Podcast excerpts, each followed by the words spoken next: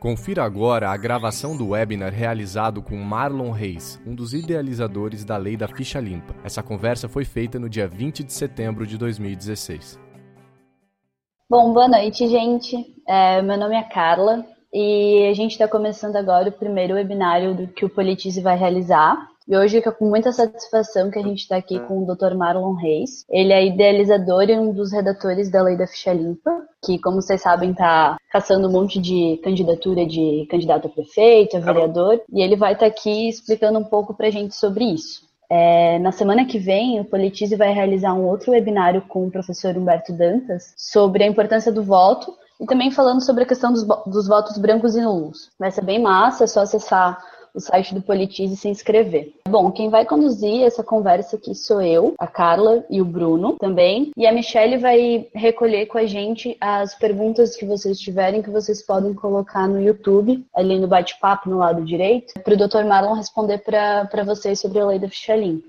Bom, é isso. Todos nós trabalhamos no Politize e a gente está muito feliz de estar tá aqui realizando esse primeiro webinário com vocês. Bom, olá pessoal, meu nome é Bruno é, e como a Carla disse, nós todos, eu, a Carla e a Misha, fazemos parte do time de conteúdos do Politize e eu estou muito feliz de estar aqui participando do primeiro webinário do Politize com o Dr. Marlon, é uma, uma honra, um privilégio, ele que fez parte da construção da Ficha Limpa, que é uma demonstração da força da mobilização popular no Brasil, de que é possível sim é, pressionar e levar os nossos parlamentares a, a ouvir as nossas vozes também. Né? Então agora eu vou apresentar uma pequena biografia do Dr. Marlon, antes da gente começar. Marlon Reis tem 46 anos, ele foi juiz de direito é, no Maranhão e hoje ele atua como advogado eleitoral. Ele também é membro e cofundador do Movimento de Combate à Corrupção Eleitoral, MCCE, e, como já dissemos, né, idealizador e um dos redatores da Lei da Ficha Limpa, que impede a participação eleitoral de candidatos que tenham sofrido condenações criminais por órgão colegiado. Essa lei foi fruto da iniciativa popular, contou com 1,6 milhão de assinaturas e também a mobilização de tantos outros milhões de brasileiros. É, até hoje já foram mais de 1.200 candidatos barrados em todo o Brasil em três diferentes, duas eleições agora a terceira. Né?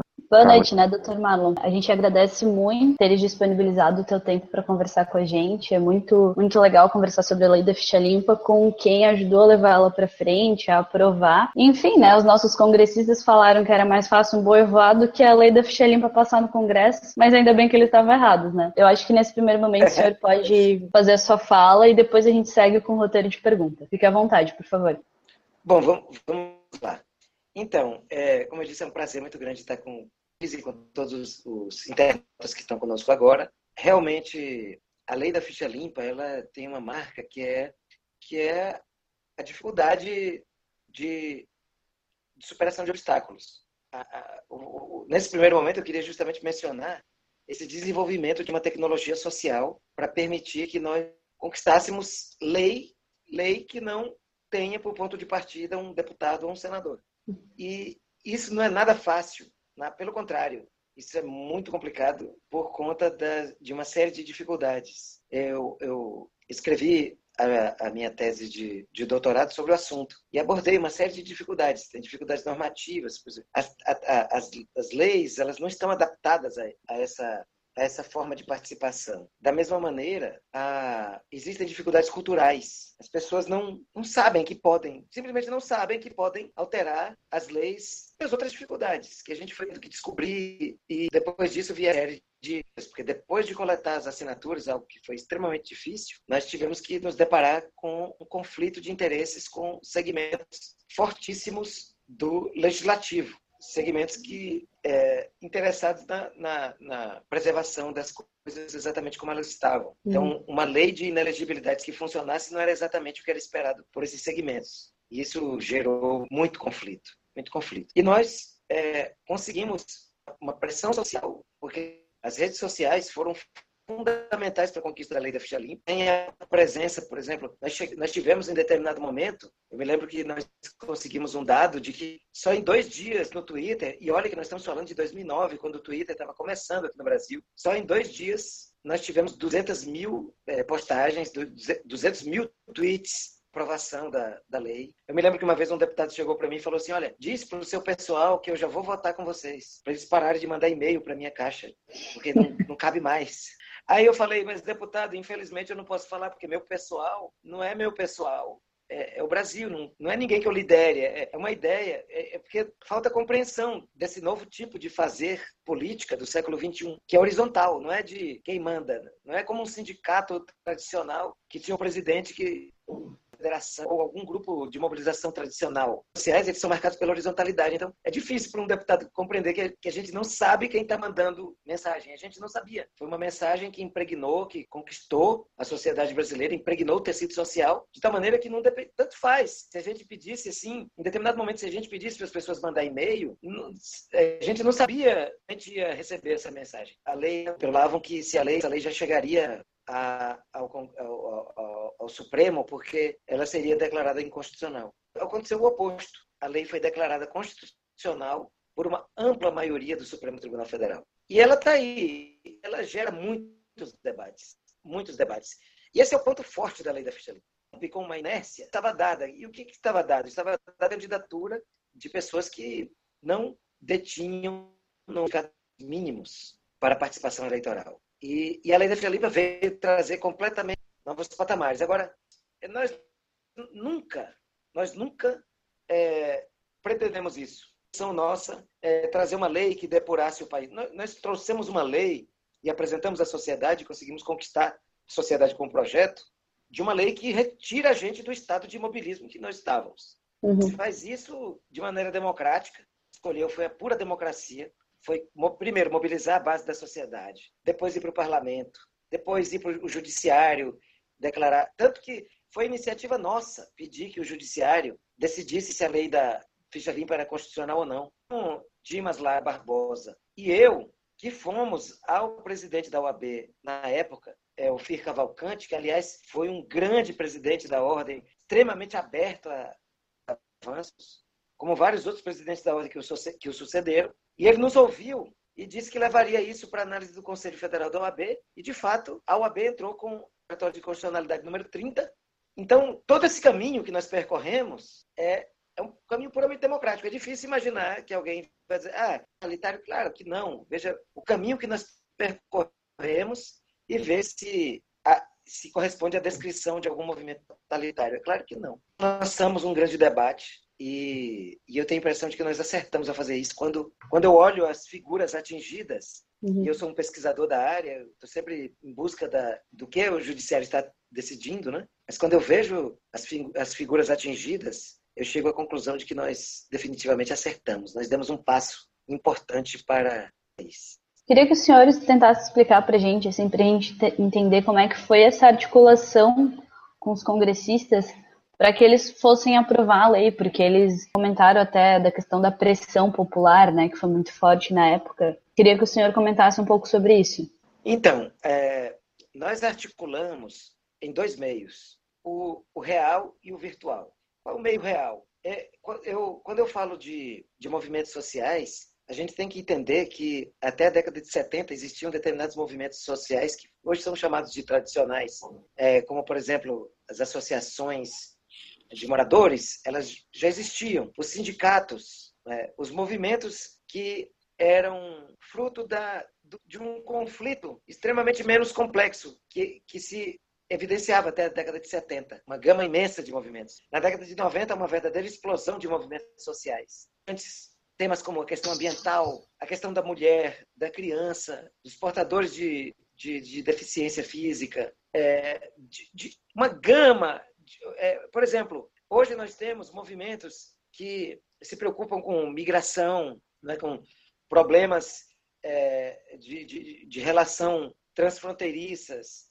É, só para ter uma ideia, o nível de especialização é tão grande desses novos movimentos que eu conheci Goiás, movimento de defesa dos ostomias, cirurgias de colostomia e que precisam de bolsas para recolhimento de resíduos fecais. E eles se organizavam. Então, são é, é, é, os movimentos sociais eles se pulverizaram numa multidão de movimentos que não tem uma, não tem uma só baliza ideológica. Alguns elementos, como por exemplo a, a construção de valores, a ideia do de, o, o, o, desapego, não não se trata de defesa de direitos individuais, bandeiras, de valores e muitos outros pontos em comum, como por exemplo também é, o fato de que ele, esses movimentos não não eles não buscam uma hegemonia política no país tomar o poder. Eles querem eles fazem reivindicações sociais existem hoje no plano real, né, que é no mundo cotidiano, no mundo onde estão as organizações. Alguns deles, inclusive, só se organizam no universo, e outros se organizam nos dois. E alguns ainda estão meio fora ou totalmente fora.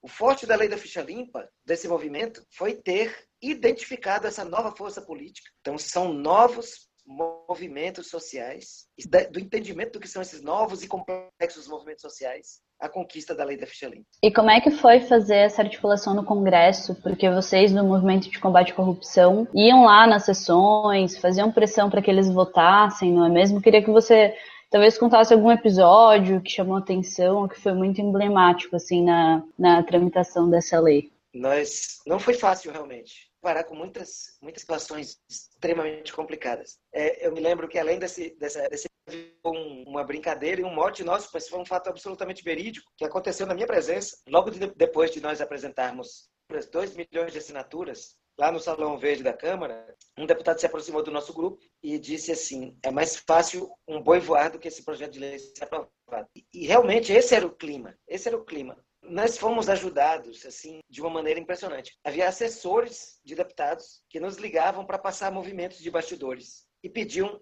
que nós mantivéssemos o nome deles no mais absoluto anonimato. Aliás, eles nem diziam o nome algumas vezes. Você falava, olha, eu sou assessor parlamentar e vai acontecer daqui a pouco no gabinete tal uma reunião que o objetivo é tal trama contra o projeto. Por exemplo, uma vez a gente soube que um grupo muito grande de deputados ia pedir vista coletiva do projeto uhum. para retirar do debate. E por que, que, eles iam pedir vista coletiva? Porque pedindo vista coletiva, 20, 30 deputados, eles iam pulverizar entre eles o peso uhum. da responsabilidade de ter impedido. Oi, gente, desculpa pelos problemas técnicos, mas a gente já, já deu uma resolvida. Agora a gente vai continuar com, com a fala do Dr. Marlon Reis sobre a lei da ficha limpa. O doutor estava falando sobre como é que foi difícil passar a lei no Congresso e todos os desafios e os, os momentos, assim, né, principais da, da tramitação dessa lei. É, doutor Marlon, por favor, retome a palavra. Pois é, é, é, é muito, é muito importante dizer essas coisas, porque depois que foi aprovada a lei da ficha limpa,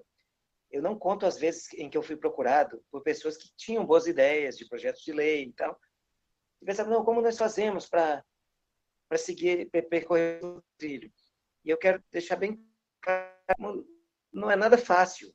E, e, isso reclama articulação, e quando eu falo em articulação política, mexer com universos políticos que transcendem o meio partidário, mas reclama compreensão política da realidade, de você somar esforços, fazer alianças com segmentos. Então, tudo tem que ser negociado. Na, democracia, tudo tem que ser negociado. Você dá um passo é a partir da negociação. E quando eu falo negociação, eu não estou falando nada errado de que, ah, você tem que abrir mão da sua essência. Não. É porque na democracia, a da democracia é a não imposição. É de você ter que partir para o universo do convencimento. E quando a gente fala de convencimento, a gente fala de negociar, negociação. Então, e lá o que a gente vivenciou muito foi isso. Uma necessidade de, de operar com forças extremamente duras, algumas até, digamos assim, violentas até, mas para isso a gente precisava estar ancorado. E a gente tinha um background, a gente tinha um, um, um handicap político. E esse, mas só que esse handicap político não era partidário, porque a gente tinha a sociedade brasileira. Preciso compreender isso para a gente entender o tamanho dos problemas que a gente estava vivenciando lá e também o tamanho do problema que pode ter alguém que queira seguir o caminho semelhante. E eu não estou falando isso para situar a dificuldade ter é, uma análise realista né, daquilo que nós estamos tratando. Até para que a gente possa aprovar outras e outras e outras e outras leis da ficha limpa. Mas para isso a gente precisa ter uma leitura bem idade. E eu queria que o senhor explicasse para todo mundo que está assistindo aqui o que, que, na verdade, a lei da ficha limpa mudou no processo eleitoral. Quais coisas ela criminalizou ou, enfim, oficializou na, na redação dela. Eu acho que é importante a gente esclarecer isso também. Então, a, a primeira questão é que a lei da ficha limpa ela nasceu desse sentimento que é, acho que é quase inato, assim, de que pessoas que não estejam mínimo de dentro de um mínimo de, de, de padrões, que elas não possam participar. Então a gente definiu algumas coisas que eram meio assim, que todo mundo concorda. Pessoas condenadas por estupro, pessoas condenadas por homicídio, pessoas condenadas por evasão de divisas, pessoas condenadas por é, crimes contra a ordem é, crimes contra, é, contra a saúde pública, crimes contra a administração pública, descobertos em escândalos para escapar de cassação. Eles vinham causando assim, uma verdadeira na sociedade brasileira esse caso, aliás, da renúncia, ele se para isso que a gente viu sociedade, que era aquela situação que vocês se lembram que acontecia até há poucos anos, tá? Eram descobertos num flagrante, grande em práticas de atos graves de corrupção, e aí renunciavam ao mandato. Não por algum tipo de. ou de. ou, ou, ou para antecipar uma justiça. Porque a lei permitia que eles se candidatassem na eleição seguinte. E aí eles já voltavam uhum. de novo. A, a, um só dos muitos, são mais de 20 inelegibilidades focadas pela lei da ficha limpa, e uma só delas é essa. Aquele que, para escapar de cassação, ele fica proibido de participar das eleições pelo resto do mandato que ele tinha mais oito anos. Então, nós já tivemos caso até, por exemplo, tem um senador que renunciou em 2008, 2009, ele foi eleito em 2008, em 2009 ele renunciou. Então, em 2008, dois, em 2016, agora ia terminar o mandato dele. Não minto, eu estou fazendo a conta errada. Era, em 2008 foram eleições, eu só me lembrar aqui direitinho, só me perdoe. É, em 2012 foram eleições municipais. Então, foi, ele foi eleito em 2006, esse senador. Aí, em 2008, ele renunciou. E, e, o mandato dele ia até 2014. Então ele ficou sem esse período todo, é, de 2008 a 2014, inelegível. Só que, além disso, mais oito anos por causa da lei da ficha limpa. Então, ele só vai voltar a ser é, candidato a partir de 2022. Então, veja como a lei da ficha limpa mudou completamente a realidade. É muito impressionante o que a gente conseguiu. Quando eu olho para trás e vejo, eu até me lembro de uma frase antiga que dizia assim: sem saber que é possível, eles foram lá e fizeram, né? Exatamente. Foi mais ou menos o que aconteceu conosco. Uh, Dr. Marlon, sobre o fato dessa lei ser, então, de iniciativa popular, né? Vocês tiveram que coletar aí um monte de assinaturas, né? Foram mais de 1,6 milhão no total. Queria entender como foi essa força-tarefa, né? Quais os meios que vocês contavam para isso? Até para quem tem curiosidade, né? E tem a intenção também de talvez aprovar uma lei de iniciativa popular no futuro, né? Bom, as forças com as que a gente contava eram entidades nacionais como a CNBB, né, da Igreja Católica, os evangélicos participando. Nós procuramos todo mundo que pudesse ajudar. Inclusive, além da, das igrejas, é, segmentos profissionais, como a OAB. A OAB teve uma participação fundamental. É, um monte de outras entidades. Nós reunimos mais de 50 organizações nacionais coletando assinaturas. Então não tem como. Se você, do jeito que a gente fazia, a gente tinha que fazer isso. As organizações sociais. Agora, uma dica que eu dou para isso é que é importante a gente pensar que é, é muito importante negociar o projeto. Quando eu, quando eu falo negociar o projeto, eu estou sempre falando num bom sentido essa palavra negociação. Não é de abrir mão de princípios, é de, é de dialogar para construir coisas coletivamente. Você não constrói coletivamente sem negociar. Você abre mão de algo, você tem uma ideia, não necessariamente vai ser do jeito que você pensou. E nós tivemos esse cuidado. Antes de sair coletando assinaturas, a gente fez o projeto com um monte de entidades, ouvindo cada uma e cada uma dando uma sugestão. De tal maneira que, no final, tinha o consenso de um monte de gente. Aí funciona. Então não adianta nada, por mais linda e fantástica que seja a ideia, a pessoa achar que vai ganhar o mundo com uma ideia genial, que não é assim que acontece. Você precisa realmente ter uma ideia de matriz, né? uma ideia original, mas depois colocar essa ideia para negociação. Gente, o que, é que vocês sugeririam para a gente aprimorar isso? É assim que a gente vai construindo esse amálgama, essa, esse, esse universo suficientemente forte para começar um processo, um ponto de partida para uma iniciativa popular. Legal. É, bom, doutor Marlon, eu sou um tanto quanto leigo em direito, né? É, e eu fico com uma questão há algum tempo na cabeça de, de como que acontece propriamente o processo de impugnação mesmo de um candidato ficha suja, né? Em que momento exatamente o candidato é considerado é, inelegível, né? Isso é antes da campanha acontecer, durante a campanha ou mesmo até depois, né? Em que momento a justiça eleitoral se pronuncia a respeito, a respeito né? Bom, essa é a parte que mais gera apreensão, assim. Porque muitos gostariam, ah, ele é ficha suja, já foi tirado e pronto. Mas não é assim que funciona, porque é. existe todo um existe todo um, um sistema de garantias, de direito de defesa, contra o qual nós nunca fomos. Nós achamos que tem que ter mesmo, porque alguém pode ser considerado inelegível e de fato não ser. Sim. Agora mesmo, eu sou eu sou advogado atualmente, né? não sou mais não sou mais juiz. Situações de pessoas que é, alguém atribui o fato dele ser inelegível e ele não é. Ele pode, pode até parecer que é, mas ele não incide nas hipóteses da lei. E da mesma mesma forma, tem outra, o outro lado. É preciso provar incidiu na lei. Então, a, como é que funciona? Primeiro, a grande novidade da lei da ficha limpa foi ter estabelecido que não era preciso mais que o processo tivesse sido esgotado em todas as instâncias recursais. Você uhum. pode, basta que haja uma decisão no âmbito colegiado. Se houver qualquer tribunal, qualquer órgão jurisdicional colegiado, especialmente tribunais é, que decidiram pela condenação por uma das matérias previstas na lei, ele já está inelegível. Mesmo assim, que ele é inelegível, ele tem o direito de se defender. Ele pode tentar certo. provar. Aí, o que, que vai acontecer? Ele pode ir participando da eleição. Mas se ele for inelegível mesmo, ele pode até ganhar e não levar. Mas só uhum. que um meio democrático e legal, lícito, de proibir alguém de participar pura e simplesmente. Não é assim. Todo mundo tem direito de defesa, tem direito de tentar demonstrar que, que não está em curso na lei. Bom, doutor, a gente fez um conteúdo recentemente sobre a ficha limpa para explicar um pouquinho para as pessoas como é que ela funciona. E teve uma decisão é, recente do STF falando é, sobre exatamente a questão da prestação de contas dos prefeitos, que na verdade, antes, quando, para quem não sabe, é, quando o Tribunal de Contas, por exemplo, fazia um parecer que negava as contas, que rejeitava as contas, isso já era suficiente caso a, Câmara de Vereadores não tivesse julgado para deixar a pessoa inelegível. Só que isso foi levado Sim. até o Supremo Tribunal Federal e eles deram uma, fizeram uma decisão bem acirrada e, na verdade, decidiram que não é suficiente que o Tribunal de Contas rejeite as leis, a,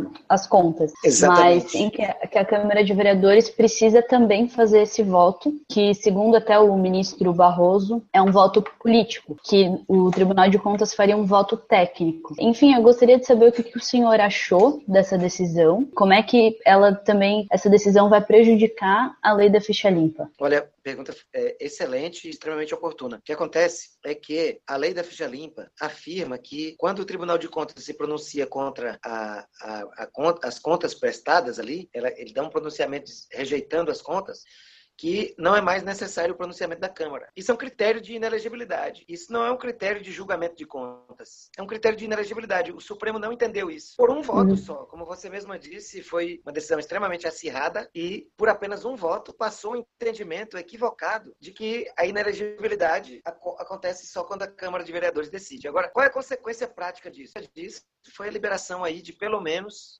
entre, segundo nossa estimativa, entre 3 a 5 mil políticos corruptos para disputarem cargos altos nas eleições desse ano. A boa notícia é que a lei da ficha limpa está sendo cada vez mais aplicada, apesar desse ponto. Uhum. Mesmo com esse retrocesso, em 2012 nós tivemos 900 inelegíveis. Em 2014, 300 inelegíveis com base na lei da ficha limpa. Em 2016, nós estamos aqui com uma estimativa, inclusive saiu ontem numa matéria do UOL, a, a informação de que são cerca já de 2.300 inelegíveis só em 2016, mesmo com a decisão do Supremo em relação ao Tribunal de Contas. Então, se tivesse, se a nossa tese tivesse prevalecido lá no Supremo, o número seria ainda muito maior, talvez é, dificilmente não seria superior a 5 mil pessoas. Agora, isso não é uma derrota. Na verdade, só se manteve o que era antes. Uhum. Nós ainda estamos com a expectativa da vitória. A expectativa da vitória é modificar essa decisão do Supremo. E aí, eu... É, uma matéria do Estadão saiu, doutor Marlon, falando que 66% das candidaturas, de todas as impugnações das candidaturas em 2012 eram exatamente por causa das contas rejeitadas. Então, é um número muito grande de pessoas, né? É, mas veja bem, em 2012, a Justiça Eleitoral já tinha a concepção que o Supremo resgatou agora. Em 2012, eles não interpretavam a lei como a gente quer. Eles interpretavam ainda com essa visão da Câmara de Vereadores. Mesmo assim, 66% foram só com base nesse dispositivo. É por isso que eu estou falando que nós não estamos, nós não perdemos, nós deixamos de ganhar. Mas por uhum. enquanto, porque nós vamos tentar, nós vamos atrás ainda da aplicação correta. Mas em 2012 a lei já não foi aplicada corretamente. Mesmo assim, ela atingiu muito gente. 16 ela também não será aplicada como a gente quer, uhum. mas ela está atingindo um número imenso de pessoas. Agora imagina quando ela foi interpretada corretamente. Aí um universo bem maior de clientes, digamos assim. é legal, doutor Marlon. Agora eu gostaria de fazer uma pergunta, saindo um pouco do contexto das eleições municipais, né, que é o nosso foco aqui, para a política nacional, né? É porque nós tivemos um ano de fato muito é, conturbado politicamente em Brasília, né? Sim. E pelo menos três nomes, né, peças chaves da República estiveram relacionados, né, foram mencionados de alguma forma em relação à ficha limpa. Agora ex-presidente Dilma Rousseff, o agora novo presidente Michel Temer e também o ex-presidente da Câmara Eduardo Cunha, né?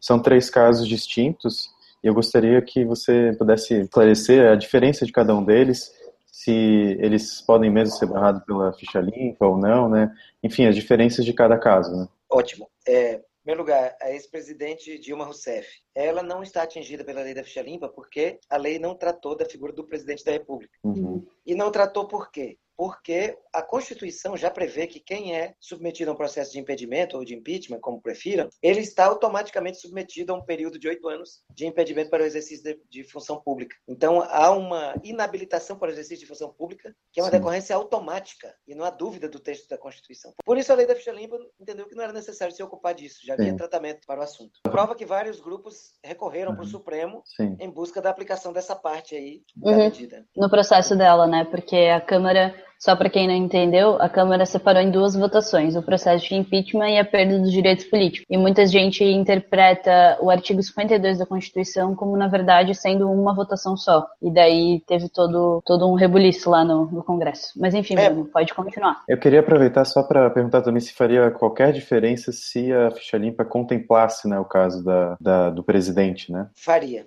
Faria. Faria? E eu vou, vou demonstrar como faria. É, a prova está no caso do Cunha. Uhum. Cunha conversou, Eduardo Cunha começou a dizer que é, alguns aliados dele que iam pedir um fracionamento igual o da, da presidente, na é verdade? Então. Sim. Uhum. E, e, e, e, por que, que esse fracionamento não aconteceu? Ele era impossível porque havia uma previsão lá na lei da ficha limpa. E ela é automática. A, a lei da ficha limpa diz que todo parlamentar caçado fica inelegível pelo resto do mandato mais oito anos. Então não é naquela decisão que acontece a inelegibilidade. Não é na Câmara ao decidir. É uma coisa é, externa, uma coisa é, que está fora do processo uhum. decide apenas se houve cassação ou não. Então, é, foi Sim. por isso que ele não conseguiu. Se a lei da ficha limpa previsse a elegibilidade de quem sofreu impeachment, produzido no Senado não ter sido. A, a, terceira situação que você comenta é do presidente Michel Temer. Sim. Então, é, o presidente Michel Temer está inelegível, sim, porque ele doou acima do que poderia. Isso é uma causa de inelegibilidade. E ah, é um assunto menor, é uma coisa importante. Não, é muito, é muito sério isso. Você, você se prevalecer das suas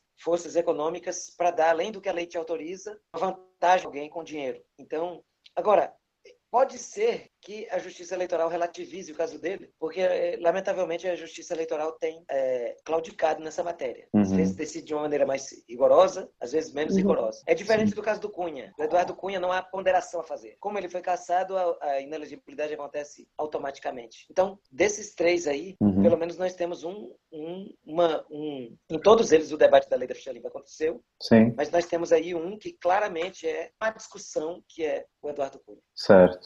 Então, o presidente Michel Temer poderia, por exemplo, recorrer ao, ao Tribunal Superior Eleitoral, né? Ele pode recorrer e tentar conseguir um abrandamento aí da posição dele.